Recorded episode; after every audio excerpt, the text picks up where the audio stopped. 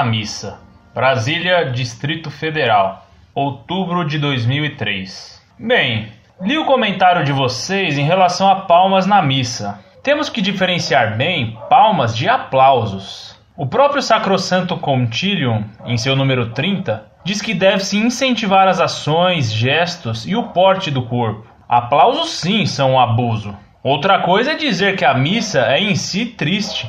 A missa é sim a renovação do sacrifício de Jesus, mas a sua dinâmica conduz partes de alegria. Como não se alegrar ao ouvir a palavra de Deus ou ao cantar o hino de louvor? Como não se alegrar ao nos juntarmos aos anjos e santos para dizermos santo, santo, santo? Também não devemos deixar a missa com caráter de pessoalidade. Estamos numa celebração comunitária e não pessoal e intimista. As aclamações e respostas vêm do povo reunido e não apenas de uma pessoa que está lá sozinha para falar com seu Deus. Somos a Assembleia de Deus reunida sim, não estamos sós na Santa Missa. Não é isso que o Concílio Vaticano II nos orienta. Se a celebração é comunitária, por que dar um caráter individual a ela? Penso que não é bem assim. Devemos corrigir os abusos praticados contra a liturgia, sem fazer comparações com protestantes ou outras denominações religiosas. Vamos cuidar primeiro da nossa Santa Igreja e tomar cuidado para não sermos preconceituosos e ultrapassados. Paz e bem. Muito atualizado, salve Maria. Permita-me dizer-lhe, meu caro, que a distinção que você faz entre palmas e aplausos é absolutamente sem sentido. Palmas e aplausos são a mesma coisa. E foi o que o Papa João Paulo II qualificou de abuso na encíclica Eclésia de Eucaristia. Aliás, ele apontou também como abusos as danças e as canções profanas na missa. Consta que estão para sair os decretos exigindo a eliminação de tudo isso. Preparemo-nos então para obedecer e rezo para que Deus lhe conceda, a você e a muitos outros, meu caro, a humildade para aceitar o que o Papa vai decretar. Vejo que você foi infelizmente influenciado, como tantos outros, pela nova teologia modernista. Mas essa nova teologia é herética. Ainda na Eclésia de Eucaristia, o Papa João Paulo II confirmou que a teologia da missa continua a ser a do Concílio de Trento, e não a do Vaticano II, como se pensa. Ora, a teologia do Concílio de Trento, que foi um concílio infalível, ensina que a missa é a renovação do sacrifício do Calvário e não uma festa, como queria Lutero e como defendem os novos modernistas, herdeiros de Lutero. Você me diz que reconhece, graças a Deus, nisso estamos de acordo, que a missa é a renovação do sacrifício do Calvário, mas que na missa há também festa.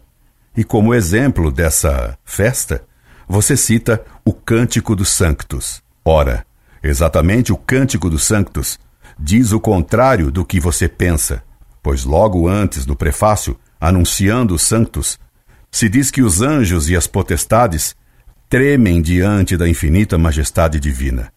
Não está dito que eles, como se faz hoje em missas, desgraçadamente, que rebolam diante de Deus você salienta o caráter comunitário da missa. Ora, na Eclésia de Eucaristia, o Papa afirma de novo a doutrina de sempre: o sacrifício da missa é obra direta do sacerdote que age em persona Christi, na pessoa de Cristo, e não propriamente da comunidade, que participa do sacrifício, mas não o realiza. Se fosse a comunidade que realizasse a missa, o sacerdote poderia ser dispensado e até uma mulher poderia celebrar, o que é doutrina condenada. O sacerdote não é um mero presidente da Assembleia dos Fiéis, como se ensina hoje.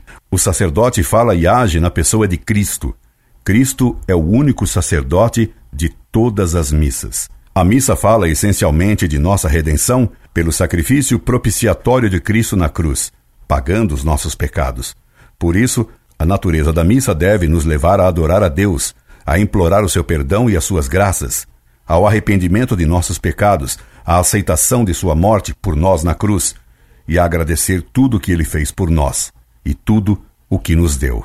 Daí, haver na missa quatro sacrifícios: o de adoração, o de impetração, o sacrifício propiciatório e o de ação de graças. Também você se engana ao dizer que a missa é comunitária, a tal ponto que elimina a devoção pessoal, que você chama de intimista. Lembre-se que a salvação é pessoal e não comunitária. Na missa você diz: Senhor, eu não sou digno de que entreis em minha morada, mas basta uma palavra e a minha, minha alma será salva. É a sua alma que deve salvar, meu caro, e não a comunidade. É a sua alma que será julgada por Deus no juízo particular logo após a morte. Deus não vai julgar a comunidade. Repito, no Evangelho, jamais Nosso Senhor fala em comunidade. No Evangelho, Nosso Senhor diz que no juízo final julgará os homens e não as comunidades. E no Credo, cantamos que Cristo virá julgar os vivos e os mortos, e não as comunidades. Isso não está no Credo. Para o moço rico, Nosso Senhor disse: Se tu quiseres ser perfeito, nega-te a ti mesmo, dá tudo o que tu tens para os pobres, e tu terás um tesouro no céu. Depois vem e segue-me. Nesse conselho, tudo é pessoal e nada comunitário. Nosso Senhor não fala em salvação comunitária. Nosso Senhor não convidou a comunidade a segui-lo. Aliás, você pertence a alguma comunidade? Pelo que sei, comunidade é formada por aqueles que têm tudo em comum, como, por exemplo, os que fazem voto de pobreza, nos conventos e mosteiros. Lá existe comunidade, porque nada se tem lá pessoalmente. Tudo é de todos, tudo é comum. Dizer que os membros de uma paróquia formam uma comunidade parece-me um claro abuso do termo comunidade, pois que nas paróquias o povo não tem praticamente nada em comum. Não há voto de pobreza nas paróquias. Quem gostaria de transformar as paróquias em comunidades mesmo, onde tudo em comum, num comunismo paroquial, são os adeptos do comunismo e os seguidores da teologia da libertação, coisa que você provavelmente combate, pois que você, pelo que me diz, mas me parece ser um membro da RCC. E quanto a fazer comparações com protestantes, saiba que a missa nova, com danças, aplausos, requebros e rock, foi feita exatamente por seis pastores protestantes. Logo mais colocarei no site Montfort a fotografia deles. Compreendo que tudo o que digo pode surpreendê-lo, e surpreendê-lo dolorosamente. Mas caso você queira mais, escreva-me pessoalmente que farei o possível para ajudá-lo com toda a caridade e com todo o interesse por sua alma.